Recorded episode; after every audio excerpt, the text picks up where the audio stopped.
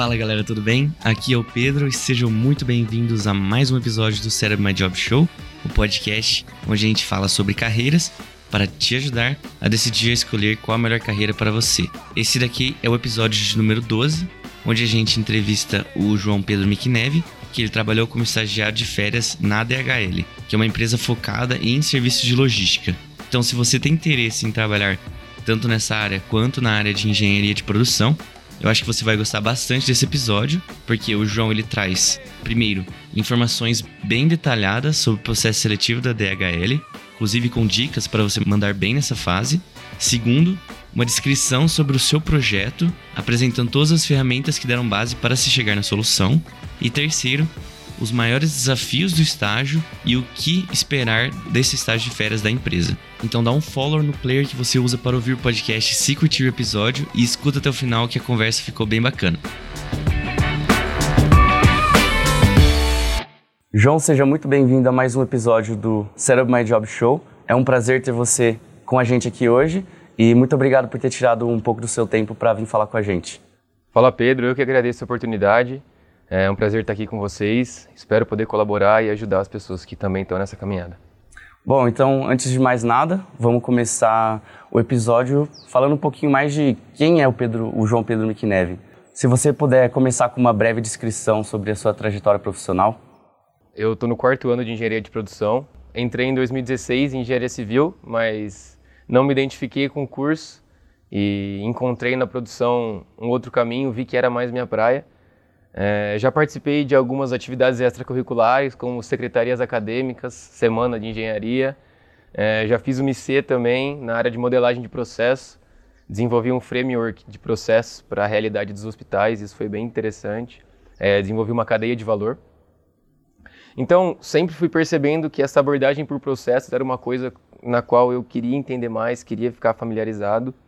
Nunca tinha tido um trabalho antes desse na, na DHL e esse trabalho teve uma abordagem por processos muito forte. Então eu pude aplicar nele conhecimentos tanto de extracurriculares como da IC, como da engenharia de produção mesmo. Então é, a minha trajetória é mais ou menos essa. Creio que esse trabalho foi muito positivo, muito pelo que eu desenvolvi ao longo desses anos de faculdade também. Pude aplicar e pude aprender bastante. Uhum. Bom, a gente vai entrar mais em detalhes desse seu estágio de férias na DHL um pouquinho mais para frente no episódio.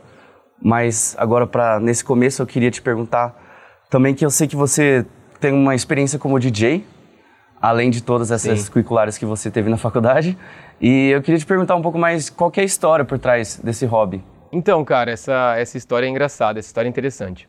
Eu, em 2016, quando eu entrei na faculdade, eu, já gostando muito de música, enxerguei que existia uma oportunidade no mercado.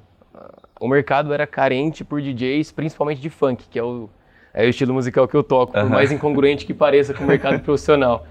É, eu enxerguei essa oportunidade, eu consegui unir essa oportunidade com uma necessidade financeira também, para conseguir me sustentar de uma maneira bacana aqui em São Carlos, com a paixão pela música, obviamente com muita dedicação também, muito estudo, e decidi que eu queria me tornar DJ, que eu queria conquistar meu espaço. Comprei uma controladora pequena, é, comecei a fazer várias videoaulas, comecei a entrar em contato com vários DJs, que já estavam no ramo há algum tempo para que eu pudesse aprender também. Eu sou uma pessoa muito autodidata, sabe? Eu gosto muito de aprender sozinho, mas eu também gosto que as pessoas me auxiliem nesse processo de aprendizagem. Então, foi muito networking, foi muito contato, foi muita conversa, é, muita dedicação.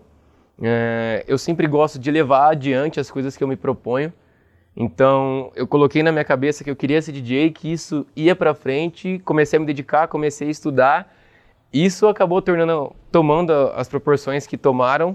Hoje é uma profissão, hoje é da onde eu tiro meu sustento. Foi por isso que eu consegui uma independência financeira. Então é uma coisa que me faz muito bem, é uma coisa muito bacana. É sempre um desafio, porque eu tenho que conciliar minha vida pessoal, tanto como estudante da, da USP, minha vida pessoal como João Pedro, com esse trabalho, que é uma coisa que me desgasta, uma coisa que toma bastante tempo pelo fato de todo final de semana eu ter algum compromisso, eu ter algum show para fazer, mas é uma coisa que me proporciona uma satisfação muito grande, é uma coisa que me faz feliz. Assim, eu sou feliz, gosto de fazer o que eu gosto, gosto de ir nas festas, tocar, fazer os shows e principalmente isso se dá pela energia com que o público me devolve essa música.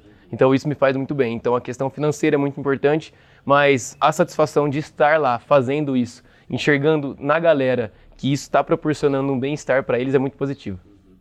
Bom, acho que existe um certo preconceito da galera, né? Por nos tratar de uma experiência profissional tradicional, mas de qualquer forma, isso te trouxe um crescimento pessoal e com certeza desenvolveu muitas habilidades em você, mesmo se tratando de um, um estágio, por exemplo. Com certeza. É, eu já tive que fazer apresentações para mais de 30 mil pessoas.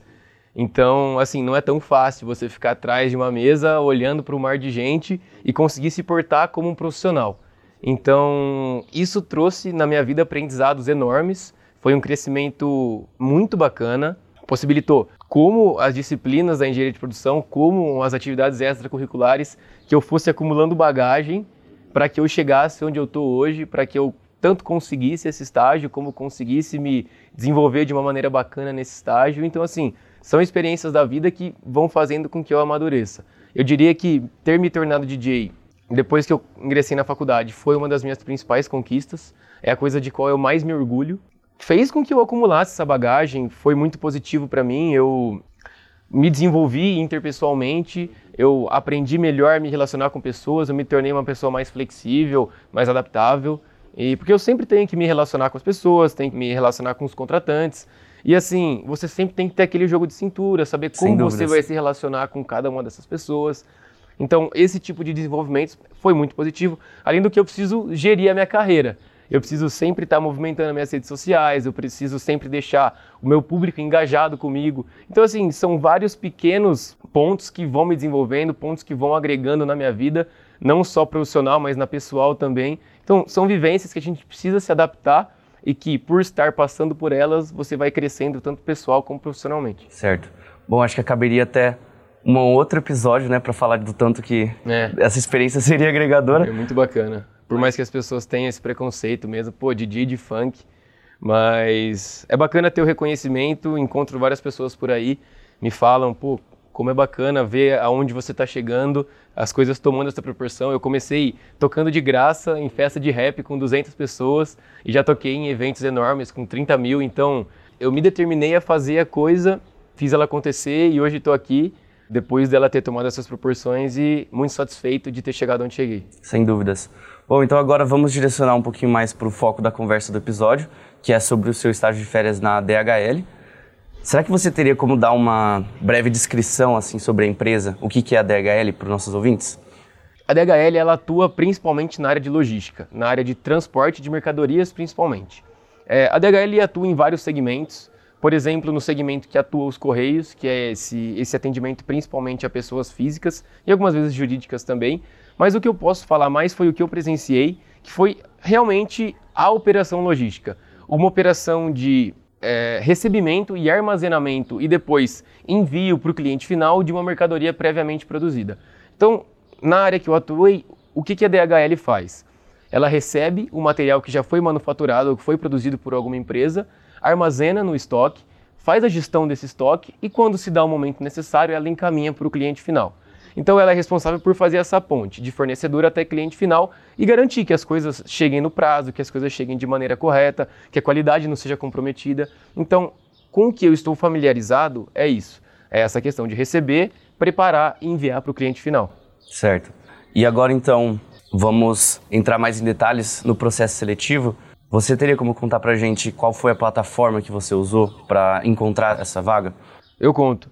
É, antes de falar disso, eu acho que é pertinente trazer um outro ponto. É, esse foi o primeiro programa de estágio que a DHL ofereceu, estágio de férias. Pelo que eles me falaram, esse estágio vai continuar sendo nas férias de julho, porque eles fizeram um benchmarking com algumas outras companhias e entenderam que o summer job, de fato, que acontece entre dezembro e janeiro, a qualidade dele pode ser um pouco comprometida porque as pessoas viajam muito.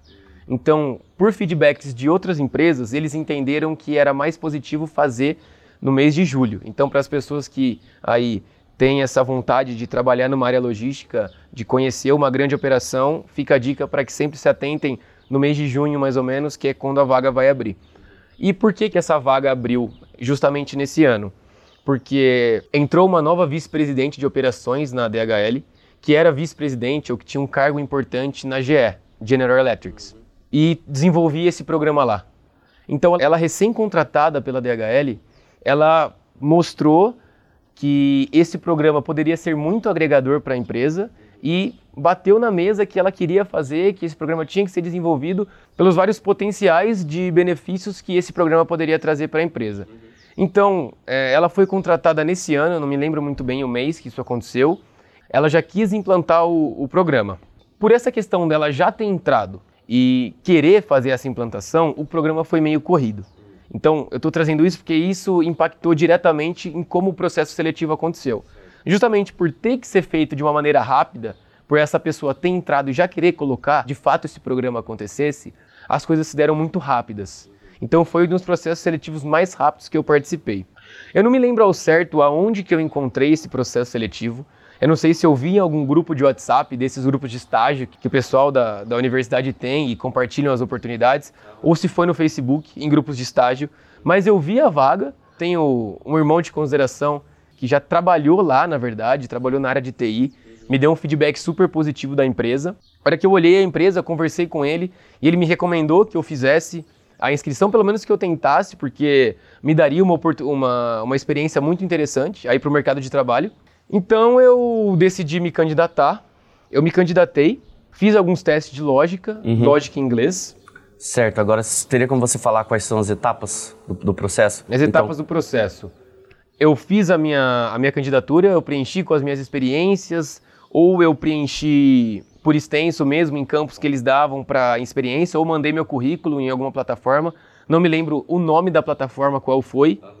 mas mandei meus dados, mandei meu currículo com a minha bagagem. Depois de um tempo, eles liberaram o banco de testes para que eu pudesse fazer o teste de inglês e o teste de lógica. Esses testes são feitos no site da empresa mesmo? Não, numa plataforma, Na plataforma à parte. A empresa contratou uma empresa de recrutamento. Ah, tá. Então o primeiro contato foi com essa empresa de recrutamento. Tudo bem. Pelo que eu entendi, era pela alta gama de candidato. Eles contrataram uma empresa à parte, tanto para deixar mais dinâmico esse processo, quanto para deixar ele mais rápido. Porque eles realmente queriam esse resultado mais rápido. Então eu fiz esses testes, automaticamente já foi liberado a etapa de vídeo online. Como o processo foi muito rápido, as etapas também foram muito rápidas. Eu fiz os testes, a etapa de vídeo já foi liberada logo em sequência. Então, eles pediam para eu gravar um vídeo contando quem é um pouco de mim, um pouco das minhas experiências até então. Era um vídeo breve, entre um e dois minutos, se eu não me engano. É, creio que um minuto e pouquinho. Eu gravei esse vídeo, falei um pouquinho das minhas experiências, contei um pouquinho que eu era, o que eu achava que era interessante falar nesse vídeo, alguns diferenciais. É, gravei o vídeo e assim, um, dois dias depois, uma empresa, uma moça, uma colaboradora dessa empresa de recrutamento veio falar comigo, falando que eu tinha sido pré-aprovado e que e me perguntando se eu poderia participar de uma dinâmica em grupo que aconteceria na própria empresa. Hum, lá em São Paulo? Não, em Jundiaí. Em Jundiaí. Em Jundiaí. Lá em Jundiaí é o centro de operações da Luxótica. Eles são responsáveis por óculos Ray-Ban, por uma gama de produtos Ray-Ban, uma gama de produtos Oakley também, mais relacionados a eyewear, que seriam esses produtos mais como óculos, por exemplo. Ela me ligou perguntando se eu poderia ir para lá. Eu disse que sim. É, essa primeira etapa de dinâmica presencial foi no dia 1 de julho, então eu já estava de férias, então eu poderia ir até Jundiaí, foi de manhã também eles justamente fizeram nessa, nessa data, porque nas semanas anteriores eram semanas de prova. Eu fui até Jundiaí, vale frisar que essa primeira etapa de teste e desse contato com a responsável por essa empresa de RH foi muito rápido. Foi uma coisa de três, quatro dias eu já estava sendo convocado para a dinâmica. Porque eles realmente precisavam desse resultado rápido. Passou-se o tempo, é, não me recordo ao exato qual o gap de tempo entre a, o feedback que eu recebi e a minha ida para fazer a dinâmica. Mas falando um pouquinho da dinâmica agora, que eu acho que é a etapa que se deu na sequência. Como é que foi? Tinham cerca de 40 candidatos numa sala. A gente chegou, eles apresentaram um pouco sobre a empresa, não falaram nada sobre a vaga, nada, nada, nada. Até depois que eu já tinha sido aprovado, eu não sabia nada sobre a vaga. Fui conhecer Não tinha uma só... descrição da vaga? Não tinha, não, não tinha, não tinha. Não sabia quanto ia ganhar, não sabia se ia ganhar. Então eu fui bem pela experiência mesmo. Só depois que eu fui até a operação que eu entendi como ia funcionar. Então, em relação à dinâmica, foi uma apresentação da empresa e logo depois disso eles explicaram como ia funcionar a dinâmica. Por ordem alfabética mesmo, foi feita uma divisão para que cada um dos candidatos pudesse, em um, em um pitch de dois minutos, se apresentar, falar bem superficialmente das suas experiências, de quem era, um pouquinho sobre as motivações do, do emprego. É sempre comum isso, né? É sempre comum que as empresas perguntem: ah, por que, que trabalhar em tal empresa vai dar um gás na sua carreira? Por que, que trabalhar em tal empresa vai ser positivo para você e como isso seria positivo? Talvez uma forma de aquecimento também, né, para começar a dinâmica. Exatamente, um exatamente. Mais... Eu até acho que a empresa quer entender qual a sua motivação para entrar lá, o porquê que você está se candidatando para essa empresa. Eu acredito que as empresas não gostam de se sentir como mais uma em processo seletivo. É, obviamente acontece que elas muitas vezes. sentir. É, acontece, porque pô, a gente está no quarto, quinto ano de faculdade, a gente quer prestar vários e o que der certo a gente vai. Exato. Mas as empresas não gostam muito dessa, dessa devolutiva. Elas gostam de saber que você está indo prestar porque você realmente quer trabalhar na DHL. Eu gosto de logística, quero trabalhar com logística, a DHL é líder de mercado, é a empresa que tem maior market share, então eu quero trabalhar lá. Mas não só por isso, por vários diferenciais da empresa. Então, foi um pitch de apresentação pessoal de dois minutos. É, um feedback até que a gente passou para eles foi meio negativo aqui. Esse, esse pitch, ele não foi muito cronometrado. Algumas pessoas se excederam e algumas pessoas mantiveram os dois minutos. É, mas até na devolutiva que eles disseram para a gente, eles falaram que esses dois minutos, estar dentro dos dois minutos foi um critério de avaliação, entendeu? Eles deixaram se estender e as pessoas que se estenderam foram automaticamente eliminadas. Hum, então é só. é uma dica para o pessoal, sempre que for fazer um pitch, for fazer alguma apresentação que tenha tempo, sigam o tempo, porque se está sendo pedido é porque ele é importante. É, até teve um colega que teve uma atitude muito interessante. Ele levou o celular, a hora que ele caminhou para se apresentar, ele levou o celular o pessoal ficou meio intrigado, poxa, por que, que ele está levando o celular, o que, que ele vai fazer? Ele usou o celular como cronômetro justamente para ver a hora que o tempo dele se excedesse. Olha só. Muito inteligente. Uhum. Então a gente se apresentou, depois a gente foi dividido em alguns grupos, quatro se eu não me engano, e eles passaram um case para a gente resolver. Um case relacionado a um CD, que é um centro de distribuição. É, eles queriam que a gente propusesse, propusesse um plano de gestão para um centro de distribuição focado à inovação e automatizado. Certo. Essa era a proposta base. Foi dada essa proposta base com alguns desafios próprios para cada um dos grupos. Então eu até achei isso uma, uma iniciativa bem interessante. Tinha-se um case que todos os grupos tinham que desenvolver com base nele, mas cada um dos grupos tinham um desafio extra particular. Por exemplo, no caso do meu grupo, o nosso desafio ele se dava na, na medida em que a gente tinha uma restrição orçamentária. A gente tinha, por exemplo, só mil moedas para propor o um modelo de, de gestão para esse case. Certo. Para esse centro de, de, distribuição. Então, a gente começou a desenvolver. É, outro ponto positivo dessa, dessa divisão em, em desafios é, particulares aos grupos. Isso fez com que os grupos pudessem trocar informações, trocar hum, peças, porque a ideia foi a gente recebia um tabuleiro de Lego, e a gente tinha que, com Lego, montar um centro de distribuição automatizado que fizesse sentido àquela realidade que eles propuseram.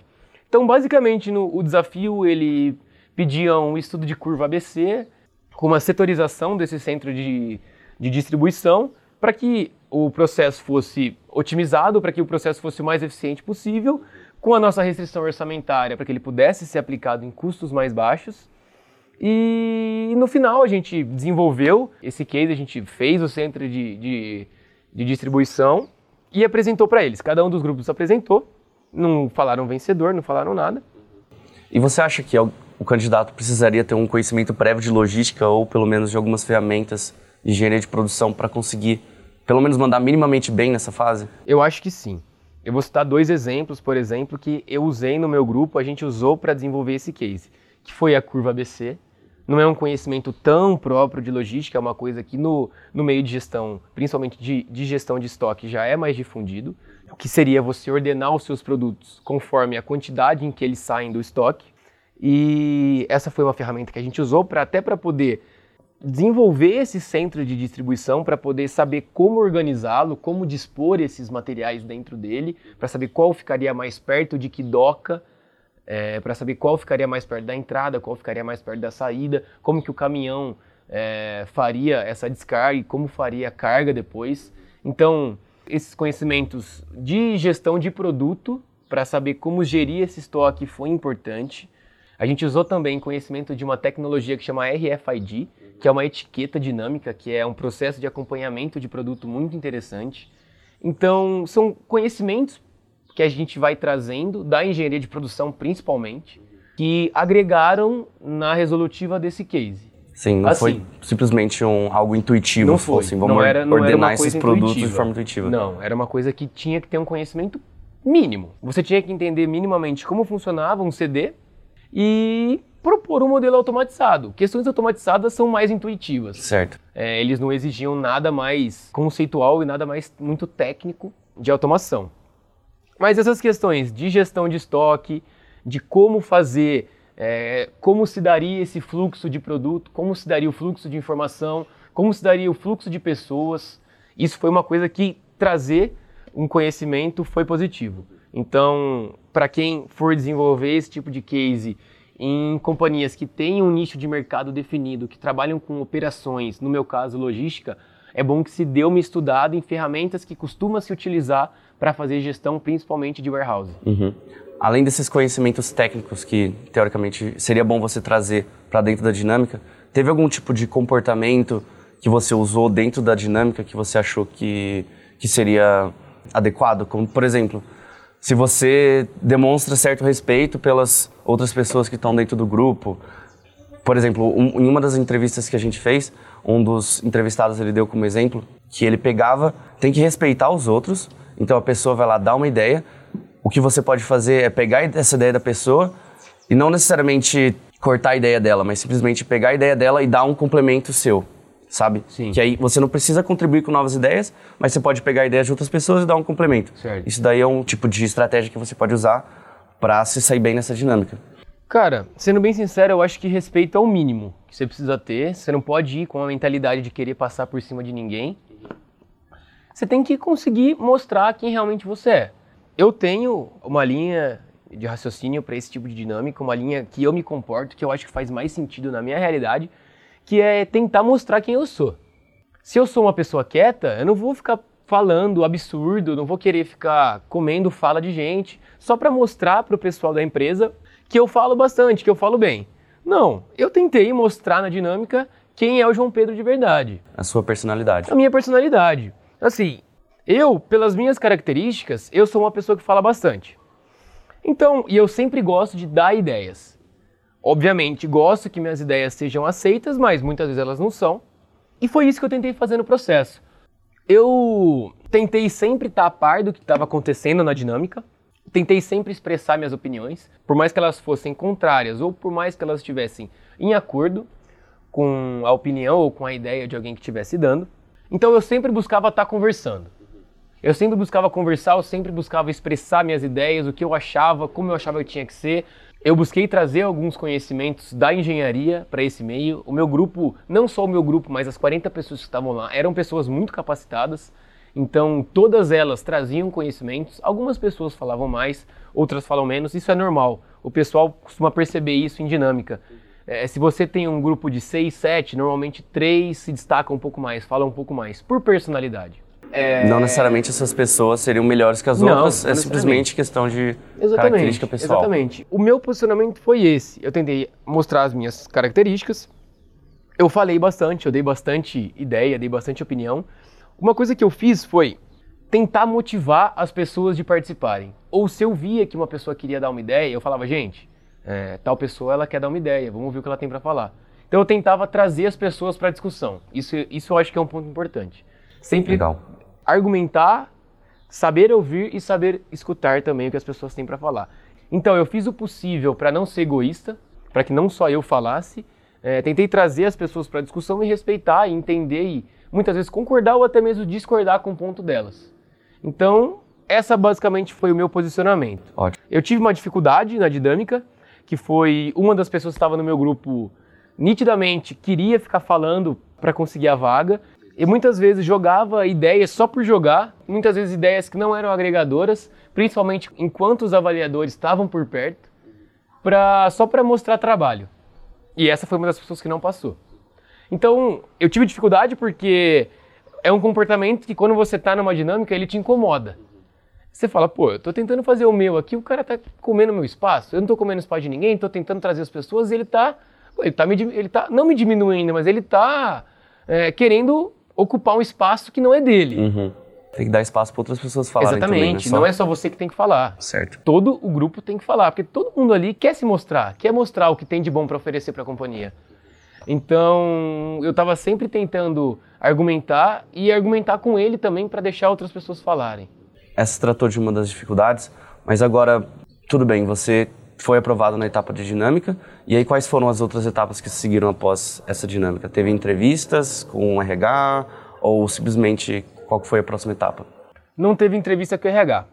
Foi direto à contratação. Direto à contratação. Direto à contratação. Depois, quando a gente fez é, um feedback no final do, do programa, eles falaram que, para eles, para o jeito que eles trabalham, porque as operações logísticas são muito dinâmicas. Então, para o jeito que eles trabalham, o que faz mais sentido é a dinâmica. Eles só fazem entrevista quando eles têm dúvida entre os competidores, entre os concorrentes. Como nesse caso eles já tinham escolhido aqueles que eles julgavam que tinham o perfil mais, mais parecido com a empresa, eles disseram que era desnecessária a entrevista. E quantas pessoas passaram? Nesse... Passaram 12 pessoas, 12 pessoas. sendo que seis foram alocadas para um centro de operações, que é esse de Jundiaí que eu comentei, e as outras seis foram alocadas para Indaiatuba, na fábrica da Lenovo, que foi para onde eu fui.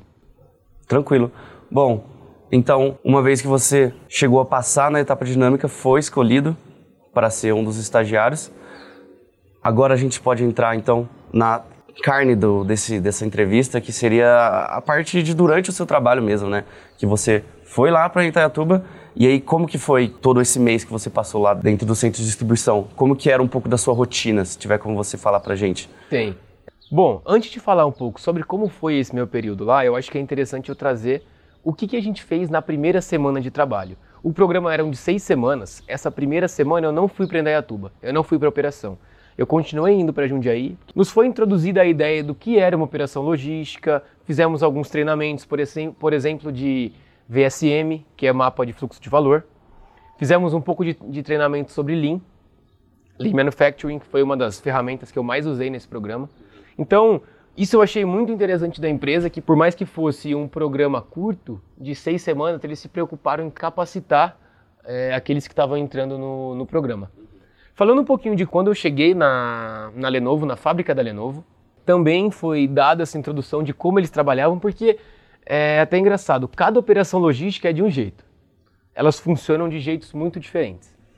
Então, quando eu cheguei lá, me foi introduzido como funcionava aquela operação e foi introduzido o que seria o programa. Daquelas seis pessoas que foram alocadas para esse CD, três ficaram em um grupo desenvolvendo um projeto e três ficaram desenvolvendo outro. Na segunda-feira da segunda semana, a gente já foi para Indaiatuba, conhecer um pouco como funcionava, entender o programa, e no segundo dia de operação em Indaiatuba, a gente já estava com a mão na massa. Eu só não entendi uma coisinha que você disse em relação à fábrica da Lenovo. Vocês ficavam dentro da fábrica porque a DHL estava prestando serviço para a Lenovo, que era a operação logística. Isso. Exatamente. É, A DHL, ela costuma trabalhar dentro da casa do cliente. Então, como a gente estava prestando serviços de logística para a Lenovo, a gente estava instalado na manufatura da Lenovo. Essa operação logística que eu trabalhei é uma das mais diferentes da DHL. Porque a maioria das operações logísticas trabalham com aquilo que eu te falei, que é de pegar o produto acabado, fazer a gestão de estoque e encaminhar para aquele cliente que ele vai ser destinado. Essa operação que eu trabalhei não era assim que funcionava. Eu trabalhei numa área que é conhecida como I2M, que é Inbound to Manufacturing, que seria o abastecimento das linhas de, de produção. Então eu fiz um trabalho de logística, mas um pouco diferente. Eu recebia a matéria-prima e eu tinha que abastecer as linhas de produção. Então, para eu conseguir trabalhar numa área como essa, para eu conseguir melhorar os processos, que é o que eu vou falar mais para frente, que foi a ideia principal do programa, é preciso que eu veja os processos, é é preciso que eu esteja na casa do cliente. Certo. Então a gente estava instalado junto e por isso que eu mencionei que foi na manufatura da, da Lenovo. Bom, Então eu tô agora fiquei com curiosidade, né? Teria como você contar então mais detalhes do que que é, qual foi o projeto que Claro. foi passado para vocês? É, para o nosso ouvinte se situar, eu vou explicar mais ou menos como a operação funciona em modo grosseiro. Para se fazer o abastecimento das, das linhas de produção, Lenovo, que é uma, é uma fábrica de computadores, de computadores eu digo notebook, é, desktop e, e servidores. Um servidor, um notebook, um desktop tem vários componentes. Então, nesse caso, a gente recebe a matéria-prima, armazena no estoque, faz o controle do estoque e conforme as linhas vão trabalhando, a gente vai abastecendo as linhas, vai retirando do estoque e vai colocando nas linhas. Esse retirar do estoque, é, devido a essa alta gama de componentes que vão no computador, ela é setorizada em três etapas. Tem a etapa de packing, tem a etapa de kitting e tem a etapa que envolve os produtos LVP e HVP, que foi onde eu trabalhei. Por que LVP? LVP são os Low Value Products, que são os produtos de baixo valor agregado. E os HVP são High Value Products, que são os, os produtos de alto valor agregado. Os HVP, eles tinham uma salinha específica para eles, que poucas pessoas podiam entrar, justamente por serem produtos de alto valor agregado.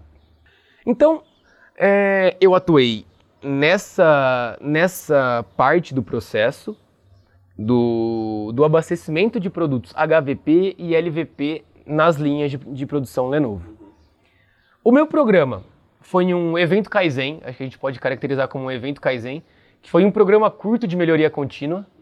O evento é- Kaizen seria uma metodologia de engenharia de produção. Exatamente, é uma ferramenta. Uhum. E a nossa ideia foi propor um redesenho desse processo de abastecimento das linhas, principalmente para reduzir o número de avarias de produtos HVP, porque são produtos muito delicados, você tem um jeito que você pode manuseá-los. Tem processador que custa 20 mil reais, que se você derrubar uma caixa, você tem prejuízo imensurável.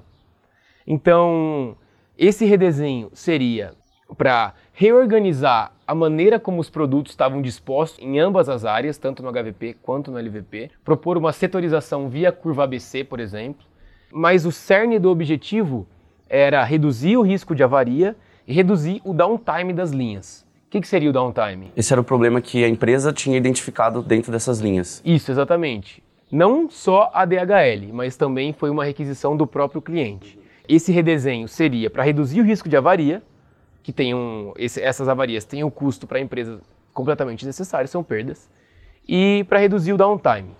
E o downtime, como eu estava te explicando, é o momento em que a linha para de produzir. Quando as linhas ficam paradas, diz que a linha está em downtime. Entendeu? Então, o objetivo do nosso projeto era esse. Em suma, era deixar um processo mais eficiente de abastecimento das linhas. Você tem esse problema que era reduzir o risco de avaria e o downtime das linhas. Agora, como que vocês desenvolveram esse projeto? Vocês usaram algumas ferramentas? Como é que foi o, o processo de, de desenvolvimento do projeto em si?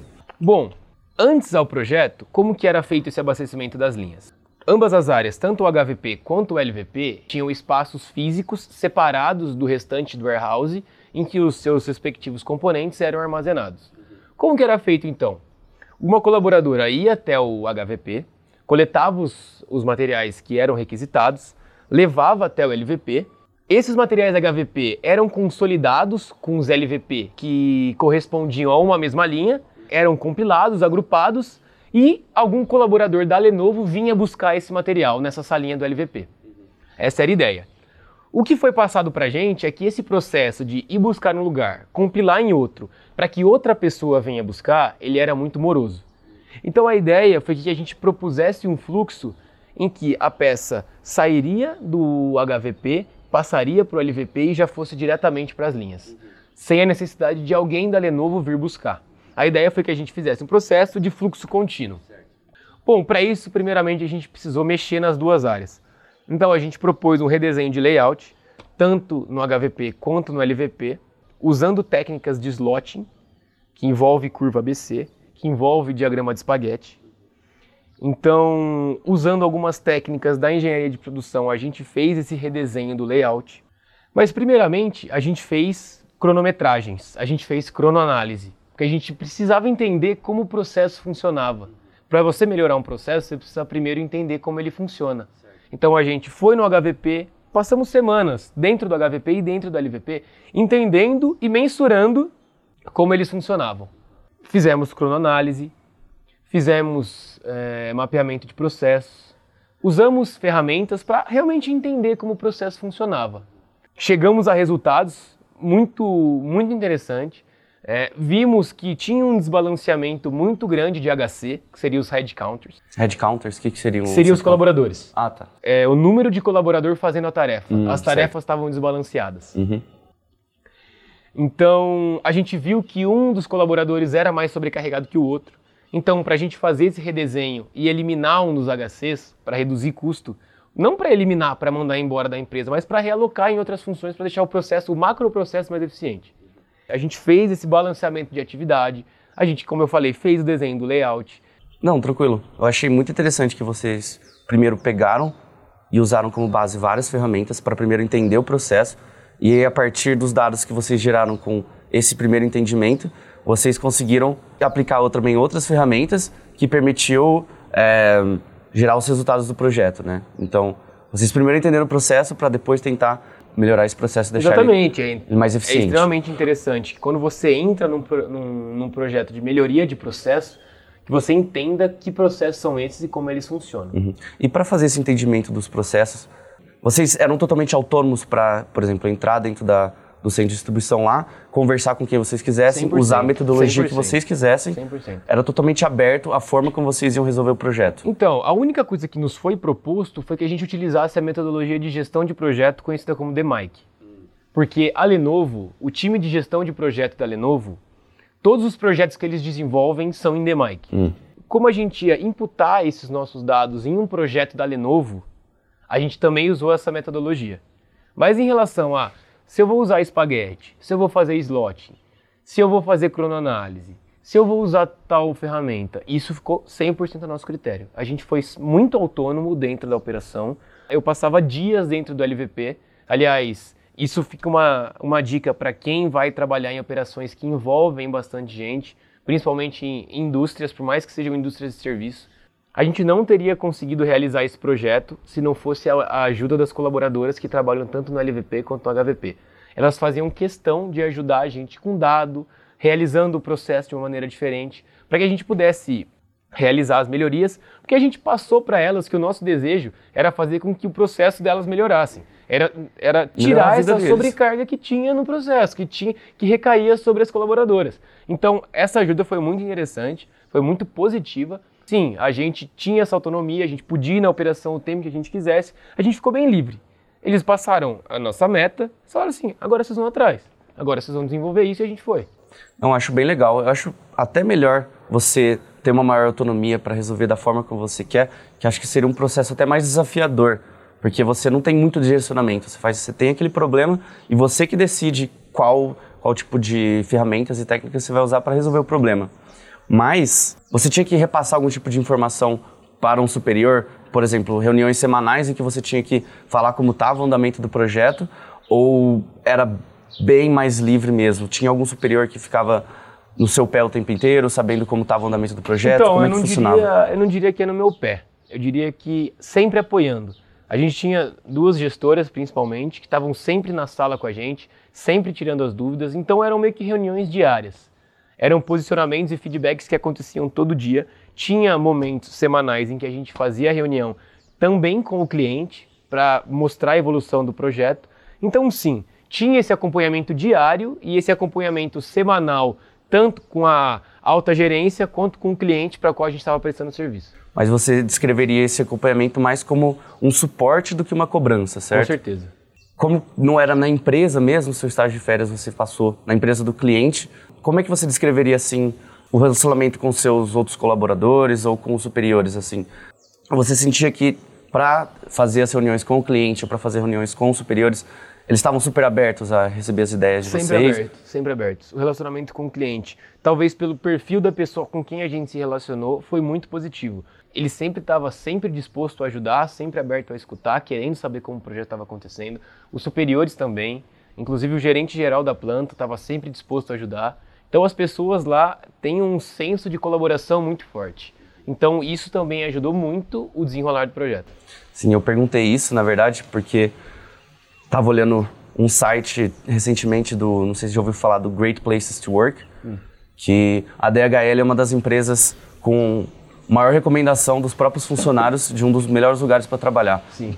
Aí eu queria entender um pouco melhor, né, como é que é o relacionamento lá dentro. É, é uma empresa muito boa de trabalhar. Eu tenho, eu, eu tenho só feedbacks positivos. Embora seja uma empresa que é hierarquizada, o acesso às pessoas que estão acima de você na hierarquia é muito, muito fácil e essas pessoas que estão acima de você, elas querem te ajudar. Elas querem que você cresça, elas querem que você se desenvolva para que um dia você possa atingir a posição que elas atingem hoje. E falando um pouco da hierarquia, você sabe mais ou menos como que funciona? a hierarquia da empresa? Eu sei, eu sei por cima. Eu sei que tem os colaboradores, tem o chão de fábrica mesmo. Acima dos colaboradores estão os supervisores. Depois do supervisor tem o coordenador.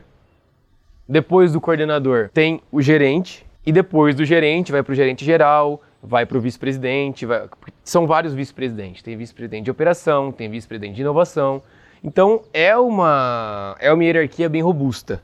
Tem muita gente, tem um organograma muito grande, mas de fácil acesso. Uhum. Então, se você prestar para vaga de estágio de férias, por exemplo, depois dessa etapa, qual que seria a próxima? Eu acredito que supervisor. Estágio... Um que é como se fosse férias... um analista. Certo. Seria estágio de férias, aí se eu conseguir uma oportunidade como estagiário, eu tô, no, eu tô no meu cargo de estagiário, depois se eu for realmente efetivado, eu entro como se fosse analista. Mas seria ou supervisor ou coordenador ali. Certo. Eu queria te perguntar se você pode comentar sobre bonificações de salários ou se é um, um assunto um pouco sensível. Não, eu posso comentar, não tem problema. É, eu recebia 14,21 a hora, é um salário bom.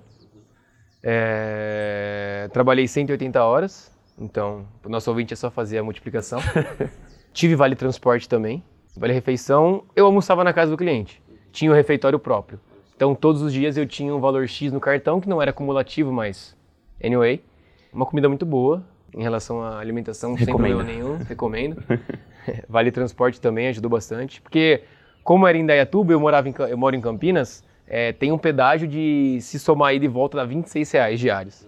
Então, pesa um pouquinho. Pesa um pouco então eles deram essa ajuda. Certo. E teria como você comentar qual foi o maior desafio que você passou desde que você começou a trabalhar dentro da DHL? Se você tem alguma história e por que que você teve essa dificuldade? Eu acho que meu desafio principal foi de relacionamento intragrupo. Uma das pessoas que estava no meu grupo não era tão fácil se relacionar. Por perfis diferentes, tive que desenvolver uma capacidade de resiliência muito forte, é, aprender muito que não são sempre as minhas ideias que estão corretas, ou se a minha está correta, mas mesmo estando correta, se o meu colega não aceita, eu preciso pensar numa outra maneira de passar. Eu preciso pensar em alguma maneira de me relacionar com uma pessoa cujo relacionamento não é tão fácil. Por mais que nós não sejamos amigos, a gente está trabalhando junto. Então a gente precisa pelo menos ser colega de trabalho e fazer a coisa acontecer, porque a gente tem o mesmo objetivo. Então essa relação foi um dos únicos pesares assim no desenrolar. Eu acho que muita gente pode encontrar é, dificuldade de se relacionar com pessoas muito diferentes que a gente encontra nesse mercado de trabalho e que pode gerar algum atrito. Mas é sempre bom a gente entender a situação e saber como se posicionar para que a situação não se agrave e para que se consiga sair da melhor maneira daquela situação de potencial conflito. Uhum. Porque de qualquer forma você tem que ser profissional, né? Vocês têm que trabalhar junto para fazer o projeto fluir, senão não vão conseguir entregar. Exatamente, tem que entregar. Agora a gente tava com uma ideia de tornar o podcast um pouco mais participativo, então a gente está trazendo um quadro novo para dentro do, do episódio, que é o quadro Você no Show. E a gente está trazendo a pergunta da, da galera que ouve a gente. E a pergunta, o Davi Henrique fez a pergunta de: e se você mora em outro estado, como é que funciona? Se ainda é possível participar desse estágio, mesmo você morando não em São Paulo? É possível sim. É, tive colegas, inclusive nesse estágio, que eram de Minas. Isso não é. Você ser do estado de São Paulo não é uma premissa para que você seja contratado pela empresa, só que tem o pesar que a empresa não oferece auxílio moradia. Então, caso você seja de outro lugar e queira ingressar numa empresa como a DHL, nada te impede, mas os custos de moradia vão ficar a seu critério. Eles vão te ajudar com vale transporte, com ônibus, com alimentação, mas para você morar vai ter que ficar por sua conta. Tranquilo. E passando agora mais para a parte final do podcast, eu queria te perguntar se você consegue definir uma característica de personalidade que talvez todos os funcionários da empresa têm em comum. Quem você recomendaria essa vaga, sabe? Para que perfil de pessoa? Eu acho que proatividade. Proatividade. Eu acho que sim. Os colaboradores são todos é, ligados no 220. Uma operação logística da DHL ela tem que ter em média 90% de produtos que chegam no dia, processados e já enviados para o cliente. Em média. Tem operação logística que 100% dos, dos produtos que chegam são tratados e já são encaminhados para o cliente final. Então, as operações logísticas da, da DHL elas são muito dinâmicas. Tudo acontece muito rápido e você tem que fazer, você tem que querer fazer, você tem que ter energia para fazer.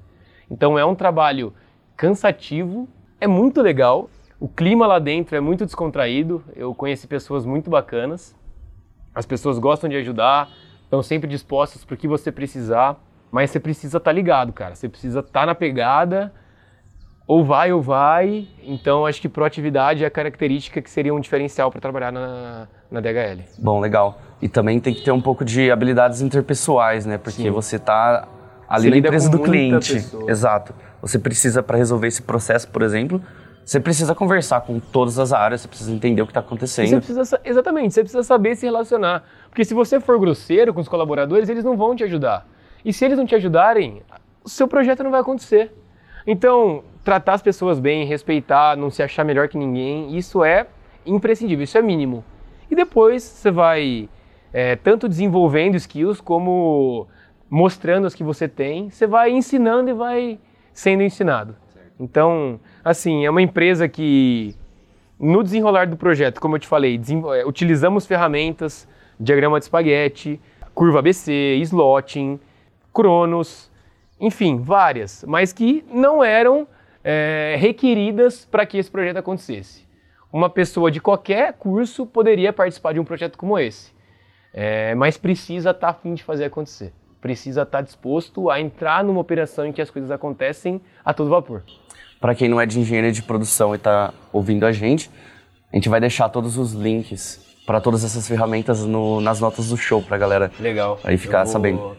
Ver se eu lembro de algumas outras também, eu passo para vocês e que é importante. Quanto mais informação e conhecimento você tiver, quanto mais embasado você for, melhor vai ser seu aproveitamento, isso é claro.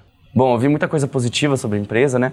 Agora eu queria que você me falasse se tem algum feedback negativo para dar para a empresa, como forma um feedback construtivo assim. Sim, sim. Olha, Pedro, eu sou uma pessoa que sempre gosta de passar feedbacks negativos e construtivos, porque eu acho que é assim que se aprende, é assim que se evolui. Mas nesse caso, eu não tenho feedbacks negativos. Foi uma experiência única, muito bacana, de crescimento é, indescritível e que eu recomendo para todos. Bom, perfeito. Uma das últimas perguntas que eu tenho para te fazer aqui, que a gente está fazendo com todos os nossos entrevistados agora, inclusive para a gente, né, os, os entrevistadores aprenderem também, é se você tem alguma recomendação, pode ser em âmbito geral, mas mais voltado a negócios, de livro, estudo, podcast ou até uma série na Netflix se você tem alguma legal para passar pra gente.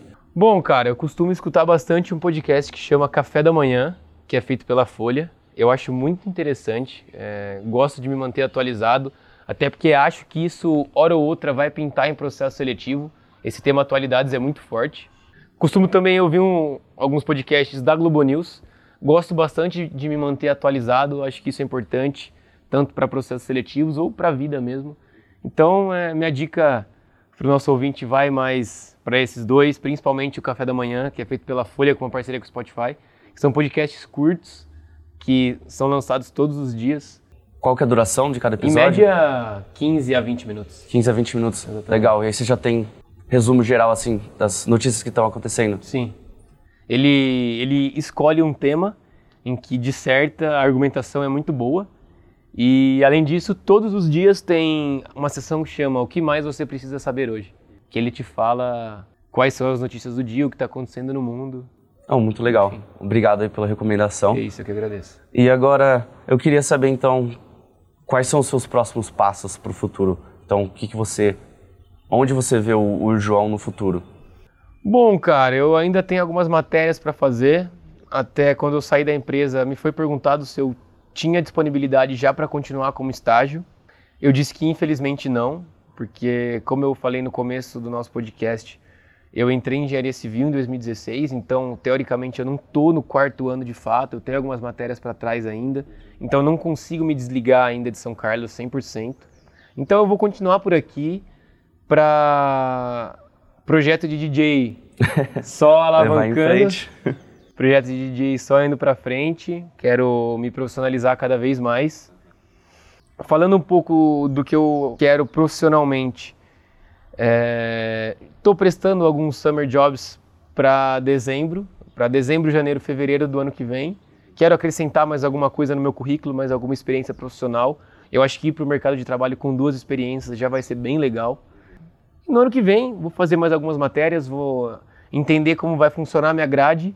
Se possível, já tentar algum estágio aqui em São Carlos, mesmo aqui na região, que eu consiga fazer as matérias. E final do ano que vem, quem sabe um intercâmbio, acho que isso é importante também. Acho que isso agrega bastante. Eu sempre, eu sempre vejo que as empresas perguntam se você já teve alguma experiência internacional. Se eu tiver como fazer esse intercâmbio, eu farei. Recomendo bastante, viu? É, então, Ajuda muito. Eu quero bastante. E depois partir para os estágios regulares mesmo. Certo. Me jogar de cabeça, emprestar, prestar, prestar e começar a vida profissional. Certo. Bom, a gente chegou a cobrir a pergunta de um dos ouvintes nesse podcast, mas às vezes tem outras pessoas que teriam outras dúvidas e não entraram em contato com a gente. Onde que, se essas pessoas quiserem perguntar para você, por onde que elas podem te achar? Qual plataforma? Cara, elas podem me achar tanto no LinkedIn, quanto no Facebook, quanto no Instagram. Estou aberto a tirar quaisquer dúvidas que o pessoal tiver. É só me encontrar. O pessoal do, do Setup My Job pode deixar minhas, minhas redes sociais também para quem quiser entrar em contato, quem quiser saber um pouco sobre minha caminhada também mais a fundo sobre o trabalho. É, espero ter de, eu espero ter deixado as coisas claras também, espero ter explicado de uma maneira sucinta e efetiva. Mas quem tiver alguma dúvida, quem quiser entender mais quem eu sou, como foi meu trabalho, é só me procurar e assistam aos shows do DJ Mickey Neve. Bom, perfeito, João. Muito obrigado pela conversa de hoje. Eu que agradeço, cara. Obrigado pela oportunidade. Espero ter colaborado com vocês e com os ouvintes. Ajudou bastante. Muito obrigado. E boa sorte nos seus projetos futuros. Muito obrigado. Boa sorte para vocês também.